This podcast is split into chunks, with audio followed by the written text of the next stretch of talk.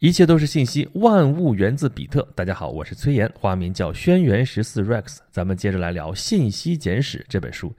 这一期我们讲到的是第五章“地球的神经网络”，它也有一个副标题叫做“就那么几根破电线，我们能指望它什么呢？”咱们上一期讲过了查尔斯巴贝奇，还有艾达拜伦以及他们的计算机。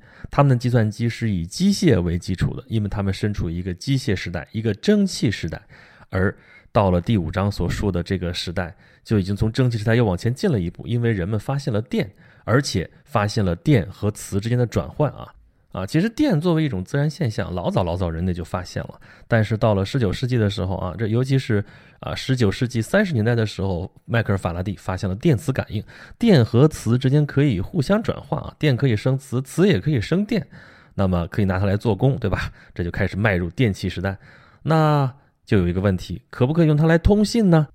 在成功的运用电信号远距离传输信息之前，人类发展过其他的一些通讯手段。咱们前面几期也讲过一些啊，比如说非洲会说话的鼓，这是用的声，对吧？声音可以传，一站一站接力可以传到很远啊。另外就是光啊，光呢就是之前说的就是烽火，对吧？烽火可以传播信号，比如说打仗了，比如说特洛伊城陷落了。但是咱们当时就提到了一个问题。就是这种传输方式传过去的信息量实在是有限，烽火传过去有多少？只能说一个是或者不是，也就是说它的信息量只有一个比特。那你要想传播复杂的信息，这可怎么办呢？这就需要改进。在电讯号还不能成为主流的时候啊，人类尝试了在声和光的信号上面做文章。书里面讲到了一套非常有意思的系统，就是信号塔。这是法国人发明的啊，是沙普兄弟啊，这兄弟好几个，他们活跃在法国大革命期间，一心就想要发展出一套可以远距离传输信号的这么一个系统。他们也走过不少的弯路啊，一开始想要靠声音啊，这边到点了，嘣敲一下砂锅啊，敲一下什么什么东西啊，那边一听见响了之后一看几点了，根据这个数字再转换成文字。但是这个用现在的视角来看，实际上是比较超前，所以他们失败了。后来呢，他们又想用百叶窗啊，但是也失败了。但是到最后，他们的一个方案成功了，就是建立信号塔。这个信号塔呢，啊，建在高处啊，建在高高的山上，本身也很高，顶上有一根横梁，横梁两边有两根悬臂，这两个悬臂呢，可以用滑轮和绳索操纵，然后跟这个横梁可以形成不同的角度。这根横梁跟这两边的悬臂形成的这个东西啊。看上去就像一个三节棍儿，但就这么一个三节棍儿就管用了，因为你开合不同的角度，在别人看来就可以代表不同的意思。当然了，理论上来说啊，这些角度可以是任意的，但是你任意的你让对方可以辨识的话啊，你只能固定几个容易辨识的角度，最后是确定下来悬臂可以形成七个角度，这样有两个悬臂呢，所以啊这边七个，那边七个。然后呢，衡量也可以有两个角度，所以再乘以二，最后一共是有九十八种可能的信号啊，这就是他用到的一个信号集。沙布兄弟呢就把这九十八种可能分别进行了，实际上就是编码。有些编码是不传递文字信息的啊，传递的是这个命令啊，说我开始发信号了啊，这开始啊结束了啊结束确认 OK。还有一些信号就是要到那个码本上去查了啊，多少页多少行，然后里边对应什么词。用这样一种方法就可以传递几乎任何的信息，想法很好吧？而且确实成功了。沙普兄弟呢，管这种方案叫做远距离书写，就是 telegraph，啊，这是法语了。转成英语读音的话就是 telegraph。哎，这词不就是电报吗？没错，电报把这个词儿给抢过去了。不过那都是后来的事情了。在沙普兄弟发明出这种信号塔的时候，反正这个 telegraph 指的就是这玩意儿。人叫远距离书写，真的是书写啊，在天空书写，而且你分析分析这里边的特征啊，它实际上是广播性质的，因为信号塔在上面发布着信号的时候，所有的人都能看得到，对吧？所以信号是公开的。那你要想保密的话怎么办呢？这码本就得保密。沙普兄弟这个信号塔在当时取得了巨大的成功，法国人真的用起来了啊！当时正是法国大革命的时候嘛，法国在跟欧洲所有的国家打仗啊，战场上第一线的信号很快就传到了巴黎。甚至有议员提议啊，应该把它列入人类的四大发明啊。其他三个是什么？印刷术、火药、指南针。他认为第四项就应该是远距离传讯符号语言啊。那造纸术往哪搁？不知道，这是后来的事儿了。然后这种信号塔就在法国范围内到处扩张。啊，一七九九年，当拿破仑发动雾月政变的时候，政变成功之后，就下令向各地发了一条讯息，说巴黎无事，良民皆安。这个东西确实方便快捷啊。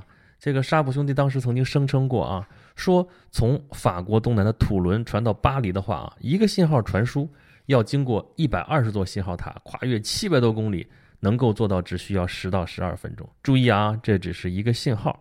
如果是一条完整的讯息，这个事儿可就不好办了啊！为什么呢？因为中间有各种各样的因素会影响到这个速度，而且还有准确率。一个是这个操作员熟练不熟练，对吧？中间刚说了，一百二十座信号塔，它是要层层传过去的，就跟我们小的时候玩的那种层层传话一样啊。中国人有一句话叫“以讹传讹”，对吧？你一个传一个，真的很难做到靠配不走样。再加上你靠的是光信号，实际上如果下雪了呢？如果起雾了呢？能见度差的时候怎么办呢？而且这样传输实际上也是有信道的，也是有带宽的，对不对？你算吧，这一天这不停的操作能传播多少条信息啊？这是能够算得出来上限的。可是就算是这样啊，它也在欧洲大陆上啊遍地开花，各个国家都开始修，瑞典、丹麦、比利时很快都跟进了。然后德国、俄国，甚至在印度、在埃及都有这样的线路，很多的地方的地名到现在还留着这个影子，比方说叫传讯山什么的，上面从前就有过这样的信号塔。这个东西当时真的很流行，可是现在我们知道它的人都很少了。新的技术起来，它被遗忘了。可是这个过程经过了很长时间。这种沙普兄弟的讯号塔造价高昂，刚才说带宽有限啊。也决定了它只能是政府来用它，民用几乎不可能啊。后来的法律也禁止，所以这种信号塔体系就变成了政府的一种传播信息的一种途径，它代表着权力。用顺手了之后啊，它好像还显得根深蒂固了。当电报刚刚发明出来的时候啊，这边是雄伟的信号塔，那边就几根破电线。你说这电线啊，你稍微有人搞破坏，不就给你剪了，给你割了，对不对？信号塔搁那儿，谁都能看得到，但是谁都不能把它怎么样吧，对不对？显得好像更安全一些，更有保障一些。所以呢，在当时才会有人说开头那句话：就那么几根破电线，我们能指望它什么呢？其实我们能指望很多。在用电脉冲来远距离传输信号这件事情上面啊，人类也是经过了很多的尝试啊，有的方案就比较复杂。啊，有的说那二十六个字母或者二十四个字母啊，不同的语言字母数不一样，或者说有效的字母不一样啊，所以有人说那二十四个字母那就那就二十四个回路呗，二十四个路回路每一个接通代表一个字母，对吧？然后呢，我就根据这个能够拼出来。那那头呢？那头用静电啊，这个通了电之后那边有静电了，然后吸引什么木髓球，反正比较轻的什么东西，有一个指示把这信息记录下来啊。有的方案还用到了电化学，就气泡啊，这边呢通了电之后。在远处那边啊，给电解水啊，冒出氢气泡。那氢气泡冒多了之后，然后再引引动什么什么机关，什么什么，我的天！还有的方案想到用电火花来制备硝酸啊，硝酸呢就会在蓝色的石蕊试纸这个纸袋上面留下红点儿，然后呢，你根据不同的时间间隔，这个红点儿就可以代表不同的字母。这脑洞开的挺大的啊，但是这些都不具可操作性。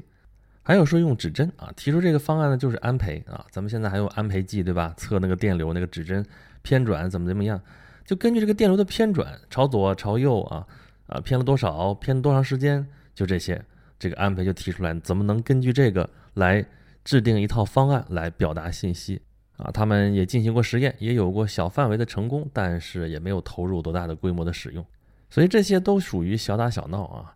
就这些科学家发明之外。Telegraph 这个词指的还是就沙普兄弟那个信号塔，因为毕竟那个已经投入使用了，而且人家运转的非常有效啊。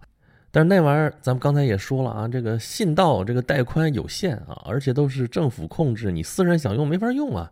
这个商业和金融的发展要求这个传递信息要非常的快捷，对不对？因为这里边意味着机会，意味着商机啊，对不对？你说伦敦和什么纽约证券交易所啊，或者说你就不那么远了，就巴黎，对吧？这边和那边。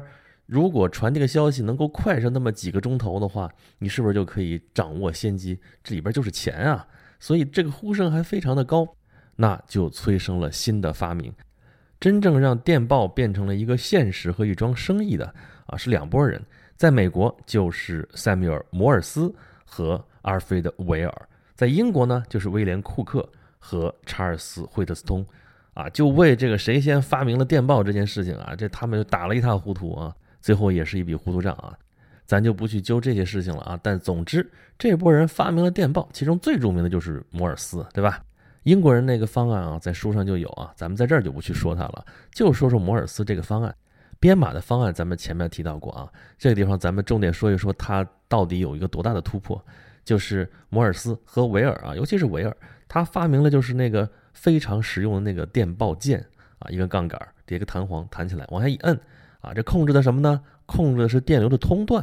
哎，这就是一个非常有意思的创新点了啊。之前的一些方案都是在控制电流啊，都是想用电流在做一些什么事情，但是在摩尔斯这边的方案就是电流的通断，这个就很简单啊。啊，当然这就是一层窗户纸，你捅破了，觉得哎，这很简单。你不捅破之前，你想破脑袋也想不到。就算是他们一开始设计的方案啊，用到的东西也很多，也非常复杂，但最后简化成了就是这么一个电报键。这电报键，这轻轻摁几下，通几下，断几下，这个就太容易了啊！这效率就非常的高。这发报员经过训练之后，一分钟可以发上几百下。而且他们还解决一个什么问题？就是这个电流如果传得很远的话，电流会衰减，那怎么办呢？啊，在中间可以加中继器。中继器就可以把这信号再放大，相当于是啊，然后在更远的地方就可以再接收，啊，后来发现这个中继器不光是能够这个传递信息，这个增强这个信号的强度啊，还可以比方说翻转信号，还可以把多路信号给合在一起组合信号。当然这是后话了，但是这就给电报的发展拓展了无限的空间。好，这样的方案问世了之后啊，这就把电报变成了一门生意啊，这个生意开张了啊，但是呢，一开始行情并不好。一八四五年的时候啊。费率是一个字母四分之一美分，挺贵的啊，一个字母就这么多。但是头三个月的营收加在一块儿也不到两百美元，你就算算吧，一共发了多少条消息？因为当时人们就想不清楚，说，哎，谁会用电报发什么消息呢？你警察可能会用，对吧？这个政府部门可能会用，还有一些闲着没事干的人可能会用，但其他人谁还用呢？到后来多开了一条线路啊，这业务量才稍微多了一点啊。当时定的业务目标是一天能挣个五十美元就不少了。啊，一直到后来，一波人开始用起来电报了。谁呀？就是记者。啊，记者发现，哎，我用电报传播消息的话，啊，就非常非常快捷，对不对？我在外地这个采访，采访完了之后，把消息可能很快就能传回到自己总部去了。所以当时甚至有人还在讨论说，哎，这电报发明了之后，是不是就要取代报纸了？但是后来人发现啊，这个报纸还是取代不了，这个电报成了啊消息来源，而且对报纸是一个非常好的辅助。啊，为啥呢？因为电报那消息就就那么寥寥数语，人家看不明白啊，对不对？而且电报消息，因为它太快捷了啊，就跟我们现在的即时消息一样啊，就是它没有经过筛选啊，不像报纸经过一定的沉淀啊，它拿到了很多消息之后，经过分辨，说哪些消息是对的，哪些消息是错的啊，假的真的，你都能分辨出来。所以啊，报纸和电报其实形成了一个非常好的共生关系，这样的话就极大的推动了电报业的发展。这还只是电报的一个应用啊！这电报一旦发明出来，一旦应用起来啊，人们就不断的发现，哎，电报还可以干这个，还可以干这个。首先是这个线路不断的扩展啊。当第一家电报公司是在纽约华尔街开张的时候啊，面临的最大的障碍就是哈德逊河，怎么把这线路架过河呢？找一个比较窄的地方啊，然后那个线路拿电线杆子架起来啊，就这样过去。但是过了没几年，就开始从水底下走了啊，从纽约港底下连过去。到一八五一年的时候啊，这个已经有海底电缆穿过英吉利海峡了啊，从英国这边多佛尔到法国那边加莱，这就已经连好了。在一八五二年的时候，还有号称博学的权威在警告世人说啊，所有试图沿拓横跨大西洋的线路，将欧洲和美洲连接起来的想法，都是纯粹不切实际且荒唐可笑的。可是说话间没过几年，到一八五八年的时候就被打脸了。他口中的不可能变成了现实，大西洋海底电缆接通啊！这英国的女王和美国的总统之间互相发了电报，互致问候。这样的话，电报的这个信号就传遍了全球。这电报的速度可比之前说那信号塔的速度快了不止几个数量级啊！而且这个通信量啊，也比以前多了不知道多少。然后人们就开始发现啊，就可以拿它干什么了？比方说，可以拿它来传递这个气象信息啊。原先人类就是只知道本地的天气怎么样啊，拿着眼睛看一眼哦，知道怎么样。但是现在你知道全国甚至全世界的这个气象信息啊，报纸上也开始登载天气预报了啊。还有呢，因为这电报的这种快捷，人类开始意识到这个时差的问题了。从前人类不管是交通手段还是通讯手段。都没有快到说啊，可以感受到这个时间的不同。每个地方的人就用每个地方的时间啊，太阳升到正中间了啊，这就是正午了。但是现在有电报发明了之后，人们就知道，哎，那个地方发过来消息的时候，他那个时间跟我这儿不一样。别的东西可能倒还无所谓，但是你看铁路在发展，铁路运行就需要标准时啊。如果标准时不统一的话，就跟咱们前边说的啊，巴贝奇发现那个问题，你时间不统一，你这个调度不统一，这火车就有可能撞上了。所以电报就可以拿来啊，统一时间啊。而这个时间一旦统一了之后啊，相隔遥远的地方之后，他们还可以干什么？还可以测量本地的经度。这个经度的测量，这个精度就很高了啊，精度的精度就很高了。这样对于地图测绘、对于航海都非常的有用。而且这个电报呢，还引入了一个概念，就是同步。从前啊，人们是没有同步这个概念的。你消息发过来就知道哦，那边发生什么事儿了啊，这事情已经结束了。